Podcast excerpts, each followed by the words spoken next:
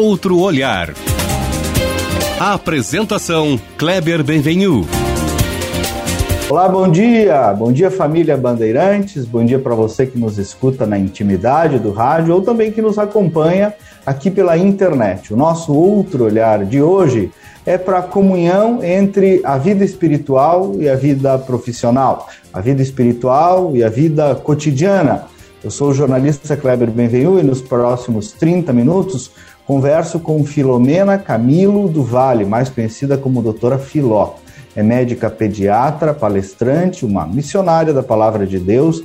Ela dedica sua vida a cuidar de crianças, tem uma vivência incrível em UTI pediátrica e também dissemina o conhecimento, a Palavra de Deus e as suas próprias experiências. Eu a conheci por meio dos seus canais nas redes sociais, no YouTube, no Insta, onde ela compartilha reflexões profundas e empáticas sobre a vida espiritual. Virei fã e por isso decidi nessa manhã fazer essa conexão, doutora Filó Gaúcho Mineira, para nós conversarmos nessa meia hora. Então, em primeiro lugar, bom dia e muito obrigado por ter aceito o nosso convite. Bom dia, Kleber, bom dia a todos. Eu que agradeço a oportunidade dessa conversa. Né? Doutor, eu queria entender um pouco a sua jornada, né? O nosso programa não é um programa de perfil, mas entender um pouco a sua jornada desse dessa comunhão que a senhora faz, né? E esse testemunho permanente que a senhora faz entre a vivência como uma pediatra, né? Com pediatra de mão na massa mesmo, e as experiências e a vivência e o conhecimento da palavra de Deus e o testemunho espiritual. Como é que a senhora foi fazendo essa conciliação uh, no seu cotidiano e como é que decidiu trazer isso a testemunho público através dos, dos canais em que a senhora uh, publica essas suas uh, palavras? Kleber, isso tudo aconteceu não de uma forma intencional, mas a gente se faz no cotidiano, né? A gente se, a gente reflete aquilo que crê na, no dia a dia mesmo, né? Eu saí de casa muito cedo, né? Eu saí de casa para estudar com 18 anos de idade, eu vim morar do interior aqui na capital, né? Eu sou de, da cidade de Oliveira, Minas Gerais. E a, tudo na criança, eu falo que a gente começa é, é infância, né? Eu fui criada dentro de uma família católica, eu fui criada por uma Nossa Senhora, o mês de maio inteiro, né? E eu vim para Belo Horizonte, a gente não, a gente não separa, né? Você é uma parte da religião, uma parte da sua vida, né? Entrei na medicina e a faculdade em si, ela sempre é um caminho para poder tirar a sua fé, né? Os professores, inclusive, brincavam comigo que eles queriam marcar 20 anos depois do encontro, que eles teriam certeza que eu não, não, não acreditaria mais em Deus. Eu gostaria de revê-los para poder falar que eu fiquei bem pior do que eu era, né? Porque era o só. Jornal, o jornalismo, a senhora não faz ideia como isso acontece. Alguns estranhos também, né? Porque eu, eu sou católico e falo sobre isso, inclusive nos meus espaços. E por que não, né? Esse sou eu, né? Senão não seria eu, não seríamos não, nós. Né? A gente era o cotidiano, né? Não tem jeito. Eu não tenho Deus na igreja e a minha vida separada. Não tem jeito, né? E aí eu fiz eu caminhei, eu já sabia que eu ia ser pediatra, né? Assim, eu fiz medicina porque eu não tinha outro caminho para ser pediatra. E dentro da pediatria, a gente sabe que a ciência ela não precisa da fé, porque ela tem o caminho dela. E a fé não precisa da ciência, porque ela tem o caminho dela. Quem precisa das que eu chamo de duas asas é o nosso, o ser humano. Porque tem momento, Kleber, que a ciência ela, ela encerra, mas ela não tem a última palavra, porque existe uma coisa muito maior que ela que chama-se vida. Né? Graças então, a Deus. graças a Deus, é graças a Ele mesmo, né? Então tem momentos que aconteciam coisas que a gente não explicava. Né? E, e, isso a gente tem muita tranquilidade em caminhar com isso, né? A ciência, ela, a gente tem que ser muito claro, muito transparente e mostrar o que a ciência tem e fazer o melhor que uma criança recebe quando te encontra, né? A gente tem essa obrigação profissional de ser o melhor e mais transparente com a família que for possível. Mas tem coisas que vão além, Lidar primeiro com a morte das crianças foi uma coisa muito difícil para mim. Muito difícil. E um assunto que ninguém tramitava, ninguém conversava com a gente. Eu era residente, né? Ninguém discutia com a gente, né? E eu comecei a, a fazer um processo pessoal mesmo de entender. E, e, e quando eu fui meditando muito e rezando muito e conversando muito com Deus, é, para poder entender esse processo né, da morte na criança, na dor, viver a dor e o sofrimento, que é o que eu faço o dia inteiro, fala, gente, ou eu vivo a minha fé na inteireza dela, não tem jeito de pular umas partes da Bíblia, né? E o que, que Jesus disse sobre a morte? Ele falou: todo aquele que vive e crê em mim nunca morrerá. E quando ele disse, vai, batiza todos, em nome do Pai, do Filho e do Espírito Santo. Aquelas crianças que eu sabia que não ia ter oportunidade mais de chegar a lugar nenhum, eu batizava todos, batizo todos, né? Para não morrer nenhum pagão. Então, foi um exercício, a coisa foi acontecendo, né? E eu comecei a fazer o grupo de oração, eu estava no terceiro ano de medicina. Então, eu comecei a rezar com as pessoas em 1983 rezando o terço todos os dias, né? Você imagina, nós estamos em 2022. Imagina quantos anos tem isso. Muita e aí um sacerdote, é muita reza. Muita reza nesse corpo. um sacerdote me conheceu. E aí o grupo que era pequeno, ele resolveu colocar na igreja dele. E na igreja dele as pessoas começaram a falar: "Isso aí vocês não gravam? A gente não tem jeito de escutar depois?" Assim que começou. Aí o padre começou a fazer CD nem mexia com nada, a gente estava muito longe de mexer com, com rede social. E também foi ele que começou a colocar na rede social, porque se depender de mim, tinha nada, não tem horário nem. Para respirar. Isso, é. E o meu sobrinho, o Guilherme, é que hoje mexe com isso, porque também se continuasse dependendo de mim, eu não colocaria na rede social. E as pessoas acharam, ah, conta aquele caso daquele menino, conta aquela situação, e aí o pessoal registrou, mas não foi uma, assim, você procurou por isso? Não, não procurei por isso. Agora, doutora, permeando todo o seu conteúdo, tem duas coisas que eu acho assim é, pontuais e centrais, é, biblicamente, mas também é, é relevantes para a atualidade e, é, do seu testemunho e que a sua experiência nos coloca muito perto. Primeiro, a senhora já falou até Ampassan aí, a dimensão do sofrimento, né? é, as pessoas procuram recusar hoje, né? E eu vejo até uma parte da psicologia, um pouco, às vezes eu vejo alguns amigos me contando, ah, fui na terapia, me disse, eu estou sofrendo, pulo para o outro lado. Bom, mas se você está sofrendo, pula para o outro lado, você desiste de viver, né? Nós estamos tendo pouca capacidade de abraçar a cruz, né? A gente foge. É, e aí, do, do lado de uma UTI, a senhora deve ter que ter essa compreensão todo dia, né? Dia inteiro. Então, o sofrimento faz parte da vida humana. Não tem como fugir disso. Né, gente, o sofrimento vai chegar em vários níveis e vai bater na porta de todos nós, né? Mas nós temos um despreparo, né, Kleber? A gente não conversa esse assunto. O assunto morte é um assunto que coloca debaixo do tapete, né? A gente vive uma sociedade que nos coloca somente para o prazer aqui e agora. Ponto né? Mais nada além disso, né? Então, meditar a dor e o sofrimento é difícil para todo mundo, né? Mas isso numa compreensão é, da vida como um todo, é, ela não digo que é mais fácil, assim, que é fácil, mas é, a gente consegue viver, né? Eu falo com os residentes lá no CTI, tem momentos que a gente vai chorar com os pais, e tem momentos que a gente vai parar o choro e vamos passar um batom e rir para outra mãe e dizer: seu filho está de alta.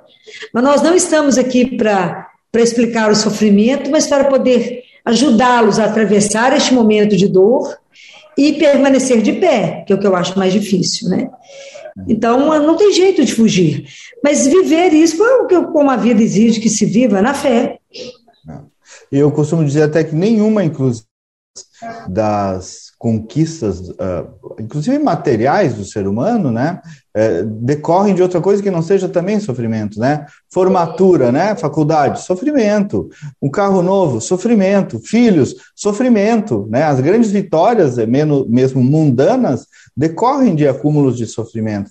Agora, o outro lado, esse era o outro ponto que eu ia abordar, que aí também coloca perto de algo lindo, que é a maior mensagem do cristianismo, que as pessoas esquecem, que é a dimensão da vida eterna, né?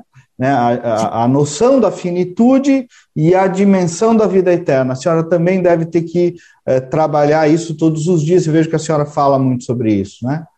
Porque, na verdade, a consciência de vida eterna não é uma vida que começa depois da morte. É uma vida que começa a partir do momento que você tem consciência que você tem Deus na sua vida. Que a sua qualidade, você tem uma vida para viver antes da morte, né? E é essa vida que a gente tem que trabalhar com uma qualidade pelo fato de estar na presença de um Deus que é vivo, né? Aquela frase que Deus Pai fala para Abraão, uma frase que mexe muito comigo, é anda na minha presença e ser santo né? Anda na minha presença, né? Essa consciência que a gente caminha com Deus e aquilo que eu te falei, a gente se faz no cotidiano. Então eu tenho que expressar a minha fé na minha relação com você, na relação com meus pacientes. É no momento que a vida me exige uma resposta, né? Uma atitude de andador e de sofrimento, né? É o que eu digo para os pais todo dia na hora que eu tenho que colocar uma criança para acabar de morrer no colo de alguém. Eu falo primeiro que a morte não tem a última palavra. Jesus venceu a morte por nós. Não, não foi Jesus quem morreu, foi a morte que morreu, porque ele venceu a morte. Né? Então, é, ele disse: Jesus não ia atravessar o universo vir cá falar, contar uma meia dúzia de, de bobagem. Ele veio nos dizer que, que fomos. Acho que o dia que a pessoa descobre isso, Kleber, que cada um de nós foi sonhado amado. Né? Cada um de nós só existe porque somos um sonho de amor dele. E que a sua vida, a minha, a vida de todo mundo que está nos ouvindo, tem um propósito dentro do plano de salvação de Deus. Cada um de nós tem um, plano, tem um propósito, né? Então, a nossa vida não é um acaso, os frutos de um acaso. A vivência que te voltar para casa. Então, eu tenho uma vida para viver aqui. A questão é que consciência eu, eu transito nela. Como é que eu permito ser consumida? Em que, que eu estou me gastando? Em que, que eu estou me desgastando? Até o momento que ele falar, vem minha filha, acabou o prazo.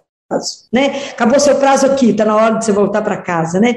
E isso eu estou sempre chamando os residentes a, a uma consciência, porque para me lidar com a morte do outro, eu tenho que ter lidado com a minha morte. É a minha consciência da morte é que ajuda a estar diante de pé com o meu paciente na hora da morte dele. É que eles falam, quando uma criança está no estado muito crítico, e que ele, é, ele fala comigo, é, o menino já está tomando adrenalina, não adrenalina, tudo que mantém o menino na hora da morte, eles falam, doutora, Filó, nós não vamos fazer mais nada? Eu falo, vamos, chama transfusão de serenidade. Nós vamos ficar do lado, de mão dada, rezar por ele e dizer a ele, não tenha medo de ir. Né?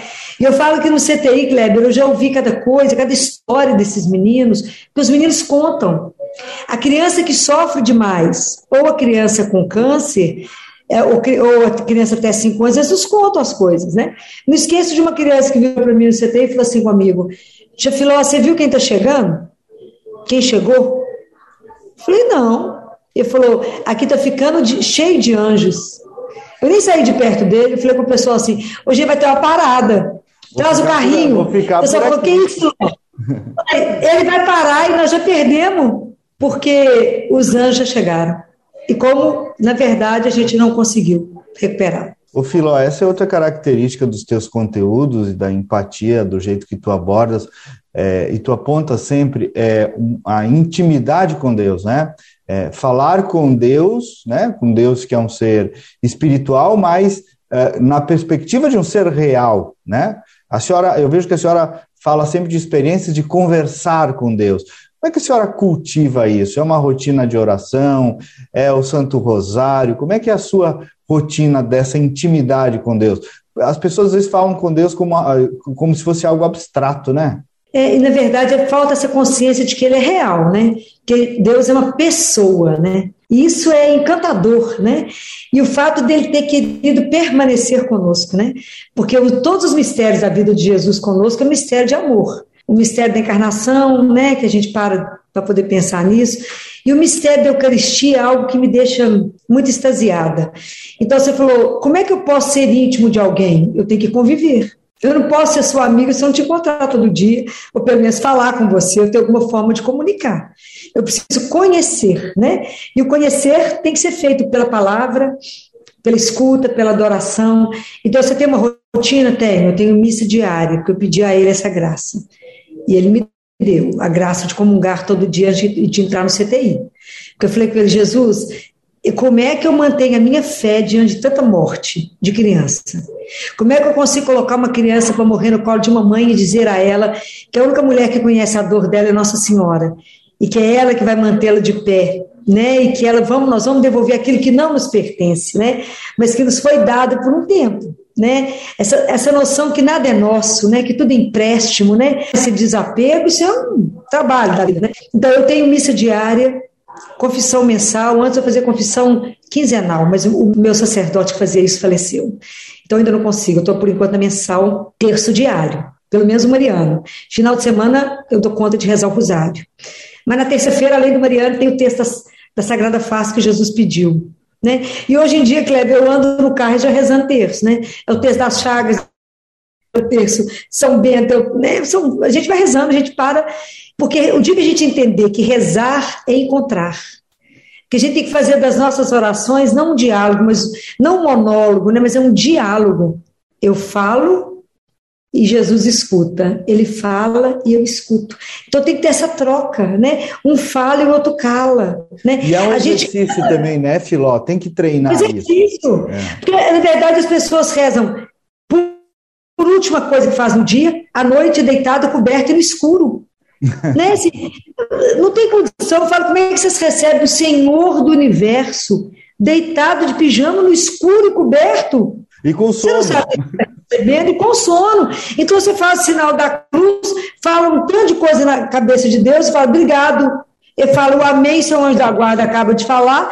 Ele fala, quem sabe amanhã ela está aberta para um diálogo, para um encontro. É, né? A gente tem que mudar essa, esse conceito. Deus não está lá, ele está aqui, né? É diferente. Se ele não estivesse no ritmo comigo, eu não dava conta. eu vi que a senhora falou um dia sobre saúde espiritual, né? Como é que a senhora define Sim. ou explica o que é a saúde espiritual? É porque, na verdade, é tão bacana que até a Organização Mundial de Saúde já mudou o conceito, né?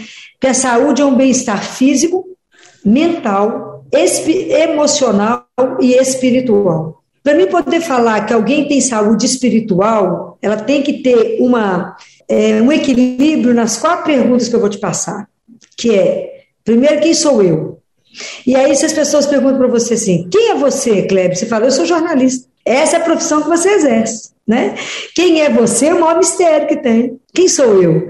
Então, o dia que a gente entende que a gente é um filho amado de Deus, aí começa a sua caminhada espiritual. Eu tenho um pai que me criou. Então tem um mistério nisso que nós vamos descobrir. Qual é a maior viagem, a mais difícil de ser feita? É conhecer você mesmo, né? Então, primeiro é saber quem eu sou. Se eu não me amo, se eu não me respeito, se eu não me aceito, eu não sou capaz de amar o outro, respeitar o outro, aceitar o outro.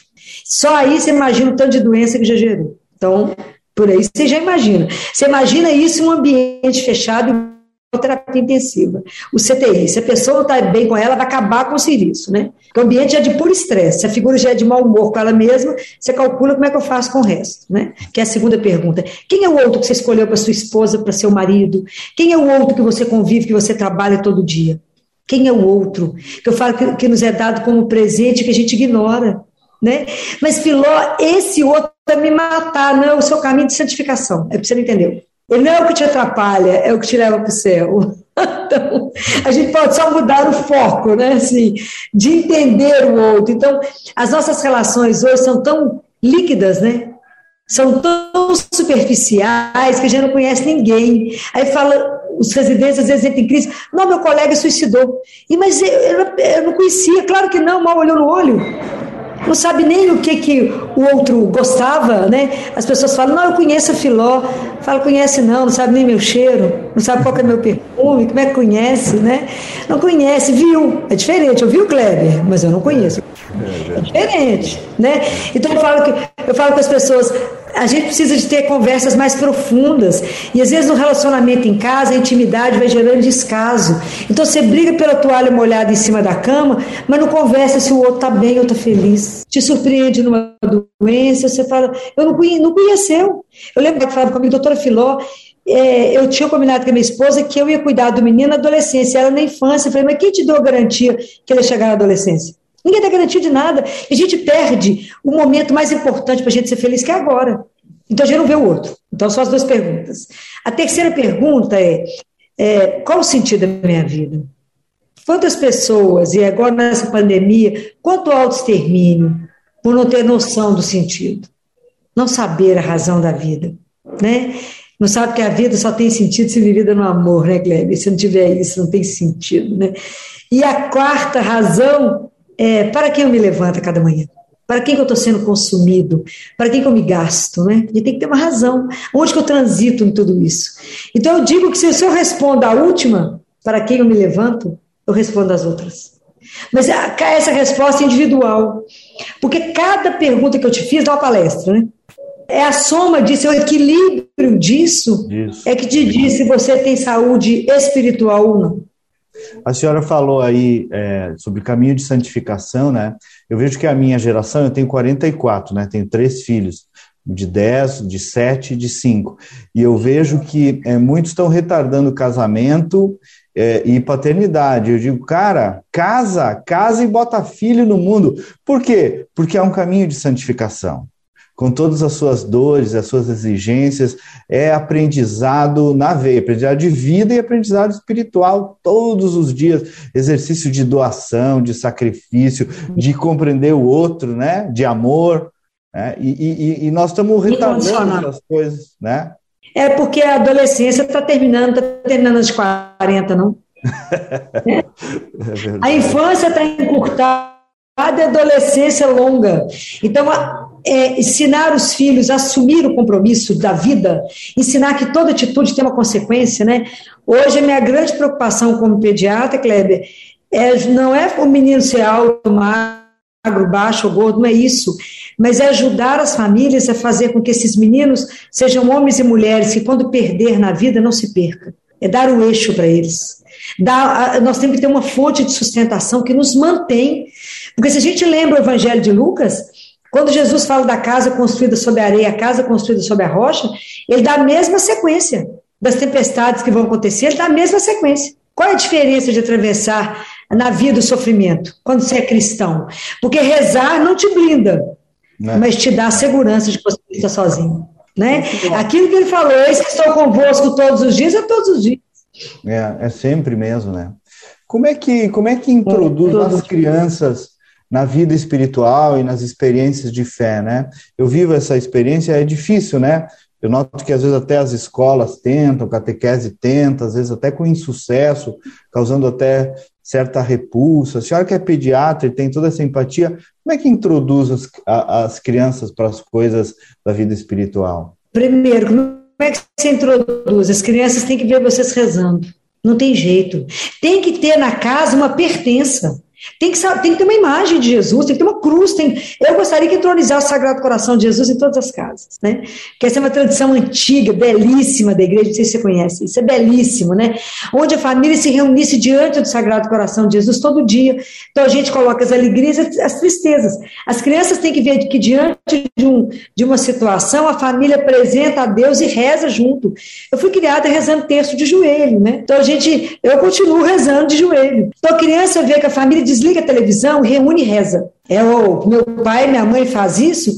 Kleber, aquilo que um pai e uma mãe faz fica marcado para o resto da vida, na vida de um filho. Pai e mãe talvez não tenham a dimensão do que, que significa ser pai e mãe, porque isso é marcado, isso é, é, não tem jeito. O filho sempre vai lembrar: meu pai faria assim, minha mãe faria assim, e vai imitar o comportamento, mesmo que naquele momento não tenha concordado. Eu ia dizer, mesmo que naquela hora eles não gostem, até reclamem. Né? Isso, mas ela, ele vai repetir exatamente aquilo, porque a, pai e mãe é eterna na vida de um filho, é laço de amor eterno, né?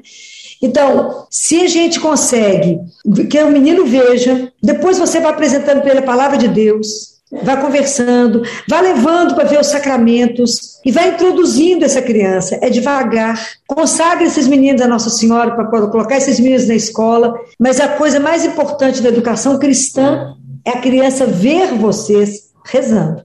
E falar quem é, e comece a explicar na linguagem que ele consegue entender esse Deus de amor. Porque a gente não pode introduzir que as pessoas introduzam um Deus punitivo. Deus é amor, né? E outra coisa importante, a marca do cristão tem que ser alegria, nós perdemos isso, nós estamos perdendo isso.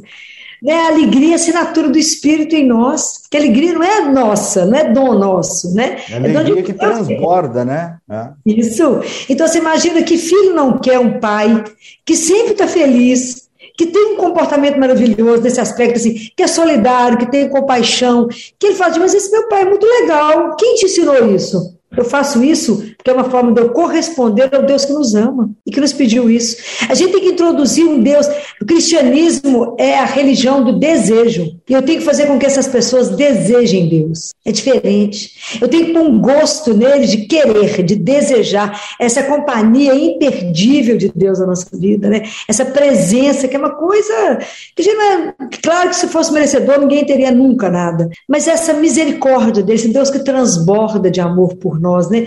O dia que você ensina isso para um filho, quem não quer uma presença, um amor desse? Talvez é a forma que a gente está abordando que dá medo, né? E nós temos que seduzir de uma outra forma. Nós temos que seduzir pelo amor, não é? Não é? Doutora Filó, nós estamos quase no final. Eu queria deixar a palavra aberta para uma mensagem de fé e de esperança para a gauchada aqui, que está lhe conhecendo melhor hoje, depois de um tempo tão difícil, né? Eu vi a senhora dizendo aí, temos que retomar a vida, gente, né? Temos que botar essas crianças de volta para a escola, temos que voltar a viver, enfim. Né? Queria deixar a palavra agradecendo muito pelo, pelo, pela sua obra de vida aí, além da obra pediátrica, toda essa obra testemunhal da senhora. Eu que passei a ser um consumidor do seu conteúdo e, e agradecer pelo dom da sua vida aí também. Obrigada, Cléber. A primeira coisa que eu queria dizer é que, eu, que essa obra não é minha, pode ter certeza disso. Assim. A única coisa que eu fiz foi me colocar à disposição do Senhor, né? porque é, se Ele me fez médica, não é médica para mim, né? Ele me fez médica para o outro, né? Então eu sempre peço a Deus que eu seja que eu possa ser a extensão da misericórdia dele. Né? E eu, eu falo isso todos os dias no CTI, nós nos levantamos para poder diminuir a dor e o sofrimento de alguém. Se não for para isso, nós estamos fazendo o que aqui dentro da CTI? Se não for diminuir a dor e o sofrimento.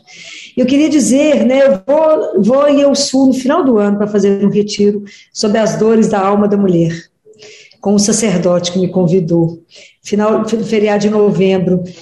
É, eu, que as pessoas nunca é, é, tenham medo, sabe, de viver. Porque a gente tem que manter dentro de nós uma coisa que chama esperança. A esperança é o respiro da alma. Sem esperança nós morremos. Sem esperança de dias melhores, sem esperança de que algo de novo vai vir, o ser humano não dá conta de caminhar. Nós sofremos muito pandemia, né? É, de perder o contato físico, né? Não poder ver uns aos outros. Foi muito difícil. Então, que a gente possa voltar, primeiro ter a alegria de ser chamada à vida, né? Não ter medo de viver, né? Saber que não é a morte, o sofrimento, não tem nada que nos separa desse amor de Deus, né? Não tem nenhuma situação que vai nos tirar da palma do amor, né? Confiar sempre, sempre, e porque isso muda a nossa história, né? A consciência de que ser amado. Então, aceite esse para mim que a primeira primeiro mandamento de Deus não é amar a Deus, é permitir ser amado por Deus, né? Como é difícil quando Deus fala assim, quando alguém fala com você, se eu te amo, já não sabe o que, que faz, né? E isso é Deus falando, né? Ele nos ama. Então, é viver essa aventura de um Deus que é real, ser grato por ter por existir, por ele ter te feito, né? Por ele ter uma proposta na sua vida. Né? A, a, gratidão ela não é uma coisa normal do ser humano, mas caminhar com gratidão em vez de ressentimentos é uma proposta maravilhosa de vida. Né? Agradecer por tudo, ter um olhar de um Deus que está sempre com o olhar pousado conosco, né? e estar à disposição dele. Fala, Senhor, me ajuda a viver com alegria, viver com gratidão, me ajuda a enfrentar os momentos difíceis da minha vida com a certeza da sua santíssima presença, né?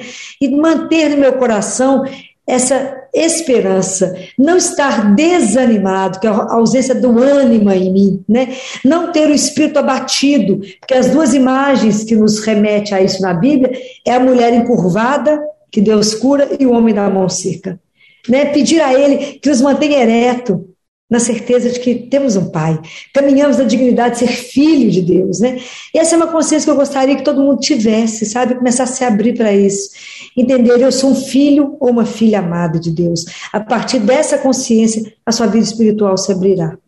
E você, primeiro o que se você tem medo, se você é filho de Deus? Temer nada. Se Deus é por nós, quem pode ser contra? É, tudo posso naquele que me fortalece, né? Doutora Filó, obrigado, Deus abençoe. Eu que agradeço, Cléber, muito obrigada, viu, pelo, pela oportunidade. Um grande abraço para vocês. Abraço a todos os gauchenses que nos ouviram, né? Adorei fechar com esse processo, bem mineiro. Muito então, obrigada, é viu? Um abraço. Até a próxima. Nós ficamos por aqui. O programa é produzido pelos jornalistas Cassiane Osório e João Vargas, sob a coordenação da Critério, Resultado e Opinião Pública. Até o próximo sábado. Bom final de semana. Até lá.